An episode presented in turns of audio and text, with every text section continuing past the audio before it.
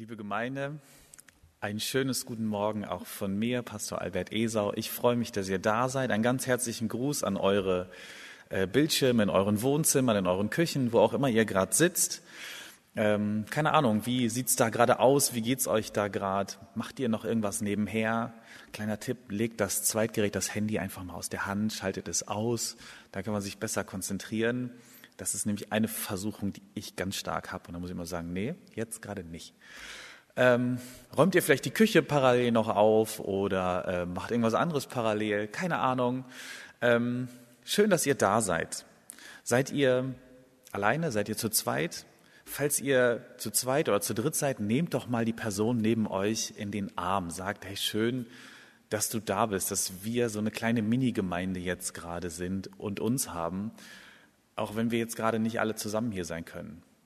Falls ihr alleine seid und niemanden habt, der euch drückt oder den ihr drücken könnt, ähm, es gab bei uns äh, in den Semesterandachten immer so eine kleine geistliche Mini-Übung, nenne ich sie mal, und das war immer einen Platz frei halten für Jesus neben sich. Da war immer ein Stuhl leer. Stellt euch vor, auf eurem Sofa oder an eurem Küchentisch, da sitzt Jesus. Er ist jetzt gerade da und ihr seid nicht alleine. Ich weiß nicht, wie es euch geht. Habt ihr inzwischen diverse Ermüdungserscheinungen? Der Lockdown dauert jetzt noch länger, morgen wird es noch strenger. Wir dürfen noch weniger Leute sehen. Ähm, habt ihr Ermüdungserscheinungen oder noch nicht? Ich, ich habe sie. Zu viel Zoom, zu wenig andere Begegnungen, echte Begegnungen. Schulen und Kitas bleiben zu. Die Kinder haben viel, viel zu wenig Angebote an Dingen, die sie machen können. Eltern haben zu viele Aufgaben, ältere Menschen sind oftmals isoliert. Und dann wird es noch strenger. Uns wurde es ja angekündigt, diese Wintermonate werden lang und länger, länger als sonst. Und so langsam merken wir es. Ich ermutige euch, haltet durch. Lächelt ab und zu, lacht, äh, lasst die Angst verschwinden. Ähm, es kommen andere Zeiten, ganz sicher. Gott hält uns in seiner Hand und uns kann nichts geschehen, was Gott nicht weiß und sieht. Erinnert euch immer wieder dran und lasst euch auch hier in den Gottesdiensten immer wieder dran erinnern, dass, ähm, dass wir als Christen eine tiefe Hoffnung haben. Eine Hoffnung für die Ewigkeit, aber Hoffnung für jede Zeit, ob das jetzt eine Corona-Zeit ist oder irgendeine andere. Wir haben Hoffnung. Soweit mal meine kleine Ermutigung am Anfang der Predigt. Was erwartet euch jetzt in den nächsten 15 bis 20 Minuten in der Predigt. Ich werde reden über Folgendes. Ich rede über Paraklese, über Kontextanalyse, äh, über das Spiel Wer bin ich und über Surfen. Eine bunte Mischung, oder? Paraklese, Kontextanalyse, Wer bin ich und über Surfen. Also wenn es irgendwann zum Surfen geht äh, und im Herzen Sommer wird, wisst ihr, die Predigt geht langsam zu Ende. Es gab in den allerersten, in den frühen christlichen Gemeinden eine Praxis der gegenseitigen Seelsorge und die hieß Paraklese. Das bedeutete, wenn man sich gesehen hat, also vor allem zum Gottesdienst, ähm, dann hat man sich gegenseitig ermutigt, man hat sich aufgefordert, ähm, etwas Bestimmtes zu tun, man hat sich gegenseitig getröstet, vielleicht so ähnlich wie ich das gerade am Anfang in der Einleitung probiert habe, euch ein bisschen zu ermutigen, und aufzufordern, durchzuhalten. Der Predigtext, den ich euch gleich vorlesen werde, der ist auch so eine sogenannte Paraklese. Es ist ein Wort, das muss man nicht unbedingt kennen, aber es hilft heute dabei zu verstehen, was für eine Art Text das ist. Paulus ermutigt in dem Text, die Christen in Rom auf eine ganz bestimmte Art und Weise zu leben. Er will sie erinnern, was sie tun können, was sie tun sollen ähm, und dass es etwas fürs Leben, für den Alltag bedeutet, wenn man sich Christ nennt oder wenn man von anderen Christ genannt wird. Ich lese euch den Predigtext für heute und er steht in Römer Kapitel 12 ab Vers 1 bis Vers 8.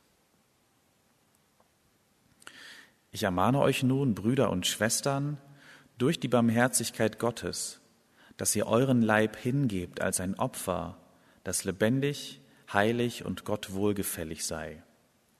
Das sei euer vernünftiger Gottesdienst. Und stellt euch nicht dieser Welt gleich, sondern ändert euch durch Erneuerung eures Sinnes, auf dass ihr prüfen könnt, was Gottes Wille ist, nämlich das Gute und Wohlgefällige und Vollkommene. Denn ich sage durch die Gnade, die mir gegeben ist, jedem unter euch, dass niemand mehr von sich halte, als sich's gebührt, sondern dass er maßvoll von sich halte, wie Gott einem jeden zugeteilt hat das Maß des Glaubens. Denn wie wir an einem Leib viele Glieder haben, aber nicht alle Glieder dieselbe Aufgabe haben, so sind wir die vielen ein Leib in Christus, aber untereinander ist einer des anderen Glied. Wir haben mancherlei Gaben nach der Gnade, die uns gegeben ist. Hat jemand prophetische Rede, so übe er sie dem Glauben gemäß.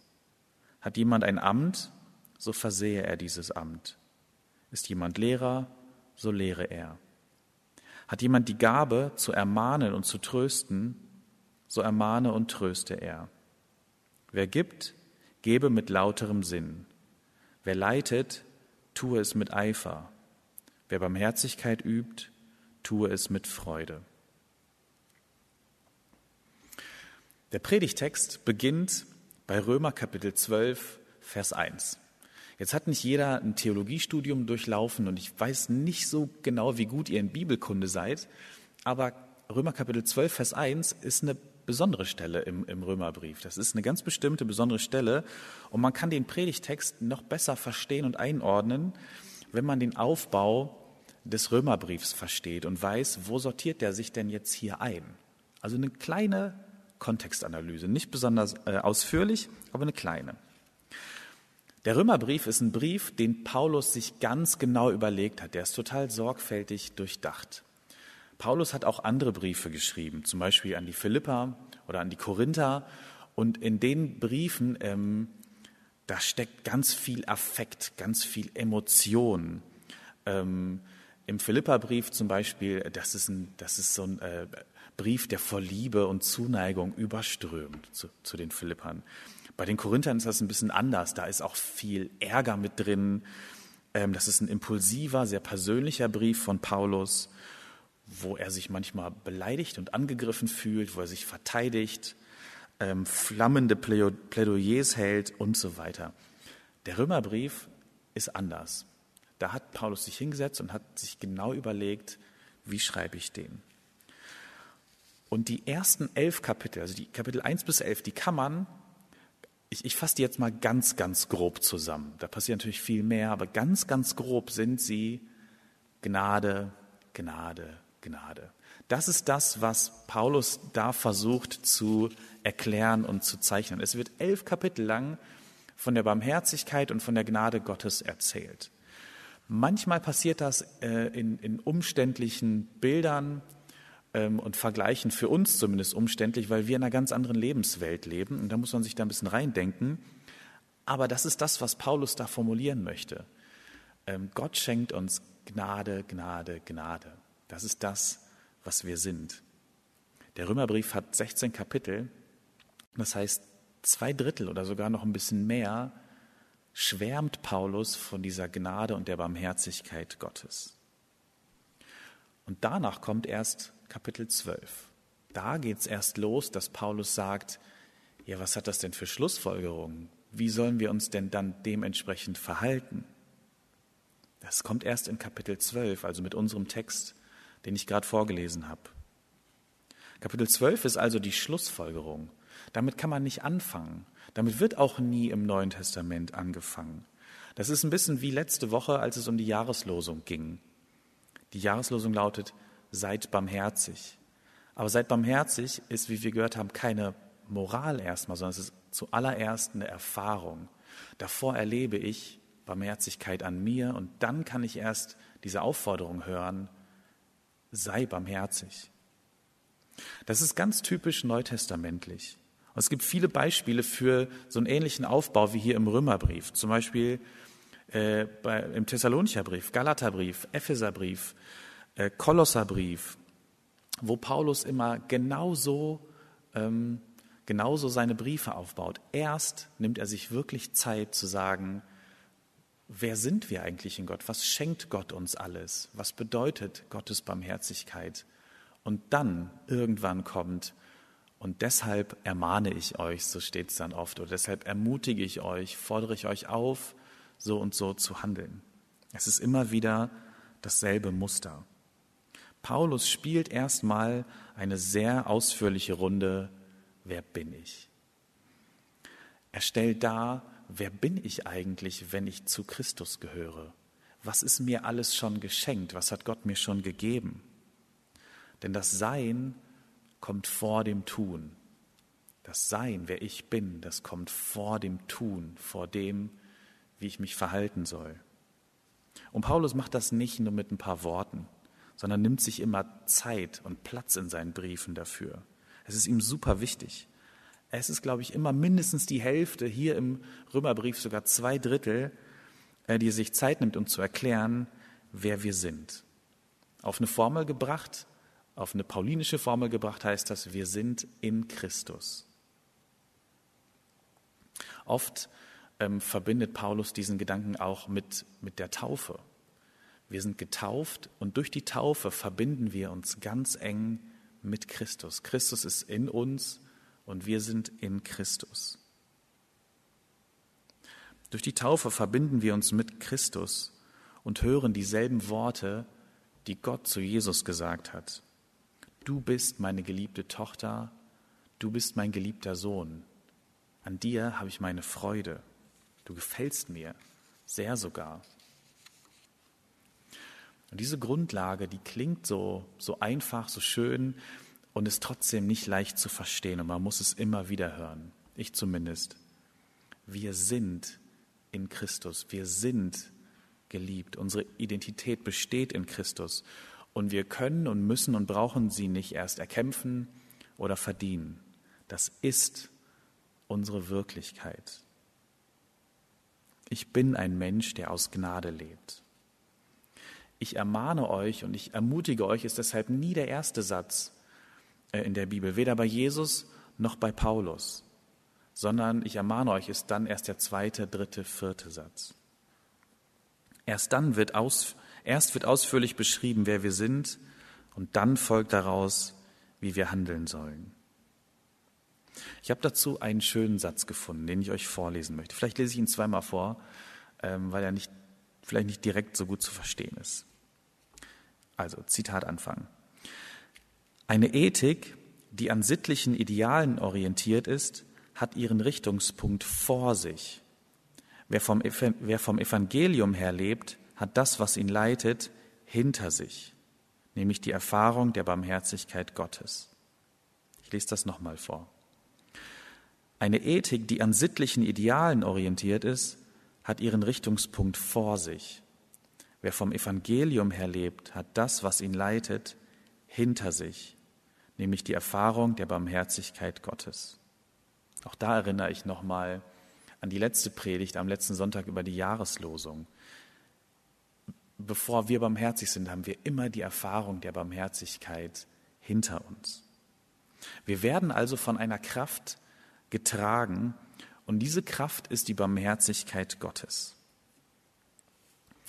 Ich mache jetzt etwas relativ Absurdes. Ich erzähle euch nämlich was über Surfen. Vielleicht gebe ich euch auch ein oder zwei Surf-Tipps äh, übers Wellensurfen. Das ist total absurd, weil ich kann gar nicht surfen. Ich habe noch nie gesurft.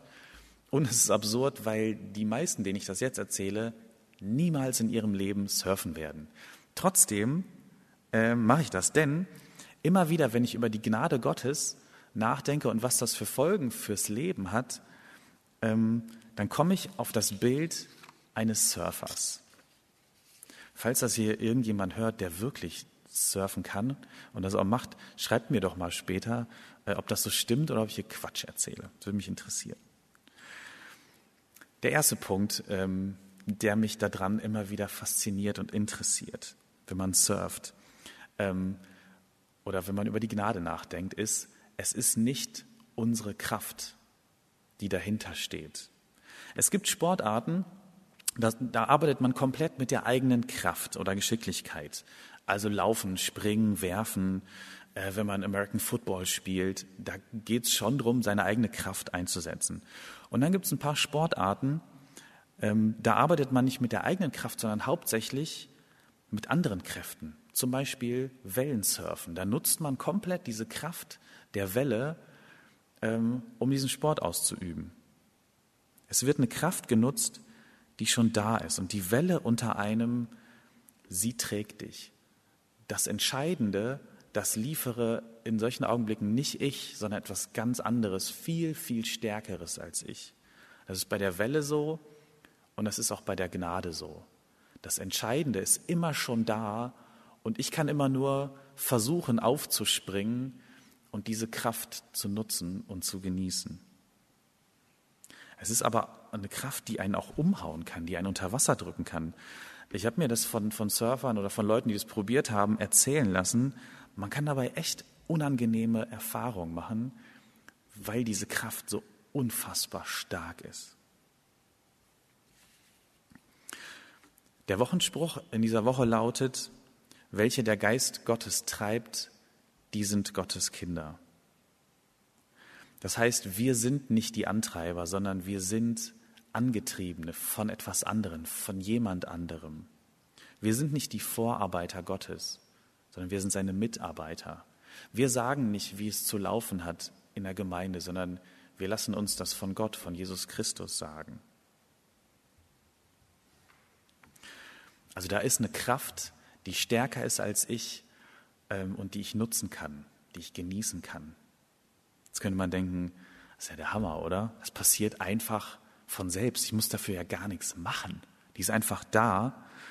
Ähm, und auch wenn man Surfer beobachtet, ich gucke mir ab und zu so Videos an, ähm, dann sieht das so leicht und so spielerisch aus. Ist es leider nicht.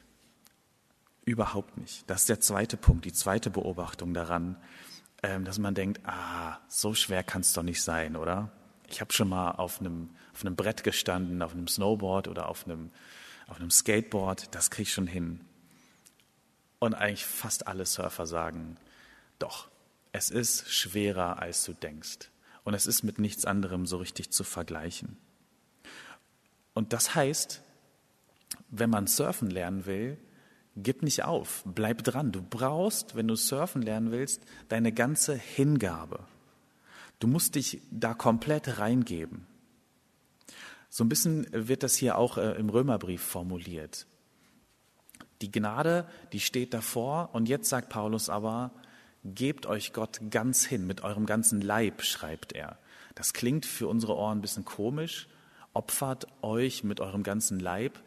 Gemeint ist damit, das funktioniert nur, wenn wir uns ganz hingeben, mit unserem ganzen Leben, mit unserem ganzen Einsatz auch mit unserer Leiblichkeit. Es braucht unsere ganze Hingabe, sonst lernen wir weder surfen noch diese Gnade zu erleben und zu nutzen. Ein anderer Tipp, ähm, den Paulus uns gibt und der auch für Surfen gilt, ist, sei maßvoll, überschätz dich nicht. Denk nicht, dass du das mal kurz in zwei, drei Tagen lernen kannst. Es gibt Sachen, die kann man in zwei Tagen lernen und es gibt viele Dinge, die unfassbar schön sind, die brauchen aber ihre Zeit. Das ist beim Surfen so. Äh, und ich glaube, dass es auch mit der, mit der Gnade, mit dem christlichen Leben so ist. Paulus sagt hier, überschätz dich nicht, sei maßvoll. Schau dir an, wer du bist, was du kannst und dann übe und bleib dran. Sei maßvoll. Und dann ein letzter Vergleich zum Surfen und auch ähm, was die Gnade angeht. Wenn du eine Welle reitest, dann ist das eins der besten Gefühle überhaupt. Glaube ich. Das ist zumindest das, was man äh, auf Surfblogs und so weiter lesen kann. Ähm, das ist das, wofür man das macht, wofür man äh, sich anstrengt, wofür sich diese ganze Hingabe und Arbeit, auch die Schmerzen und die Müdigkeit wofür es sich lohnt, weil man genau das erleben möchte.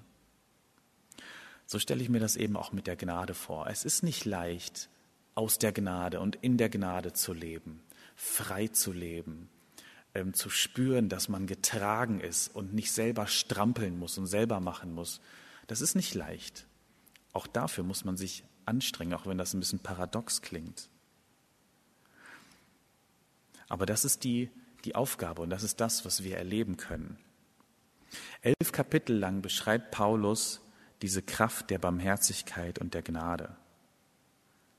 Und wisst ihr, wer wir sind? Wir sind Surfer dieser Gnade. Das ist die Welle, die wir versuchen mitzunehmen. Und wenn wir auf der Welle dieser Gnade reiten und das erleben, dann wissen wir, dass wir genau dafür geschaffen wurden. Alles andere ist dann zweitrangig.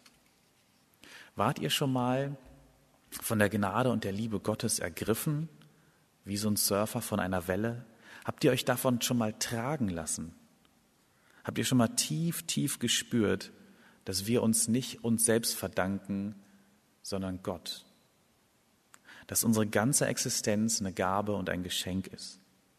Dass wir nichts, gar nichts leisten müssen, um wertvoll und würdig zu sein. Habt ihr schon mal erfahren, dass es wirklich so ist, dass alles Entscheidende hinter uns liegt und von jemand anders geleistet wurde und dass es nicht vor uns liegt und von uns geleistet werden muss. Das ist doch der Hammer, oder? Wenn das stimmt, dann ändert es alles. Und Jesus sagt uns und zeigt uns, dass es stimmt. Das ist die grundlegendste Erfahrung, die es gibt. Und ich wünsche sie jedem immer wieder, auch mir, weil es eben nicht selbstverständlich ist, diese Erfahrung zu machen, weil auch diese Erfahrung ein Geschenk ist.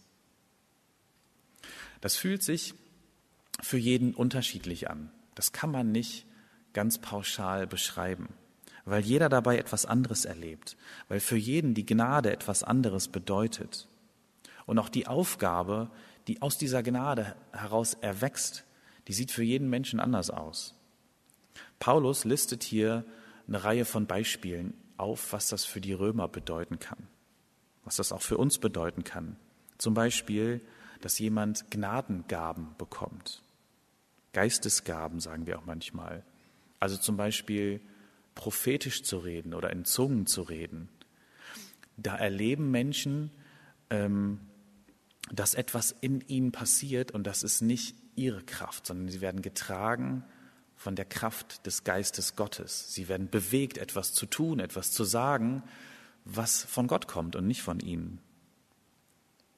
Es gibt aber auch andere Aufgaben, die aus der Gnade erwachsen. Zum Beispiel, dass man ein Amt geschenkt bekommt. Ein Amt hier in der Gemeinde, eine Mitarbeit hier in der Gemeinde, weil man bestimmte Begabung hat. Auch das hat etwas mit Gnade zu tun, weil Gott uns etwas geschenkt hat, weil wir es machen dürfen, weil wir vielleicht auch bei bestimmten Aufgaben Arbeit spüren, ja, aber auch Freude und Leidenschaft, weil, weil wir das sind. Paulus listet weiter auf, dass man Lehrer sein kann, dass man die Gabe haben kann, zu ermahnen, zu ermutigen und zu trösten.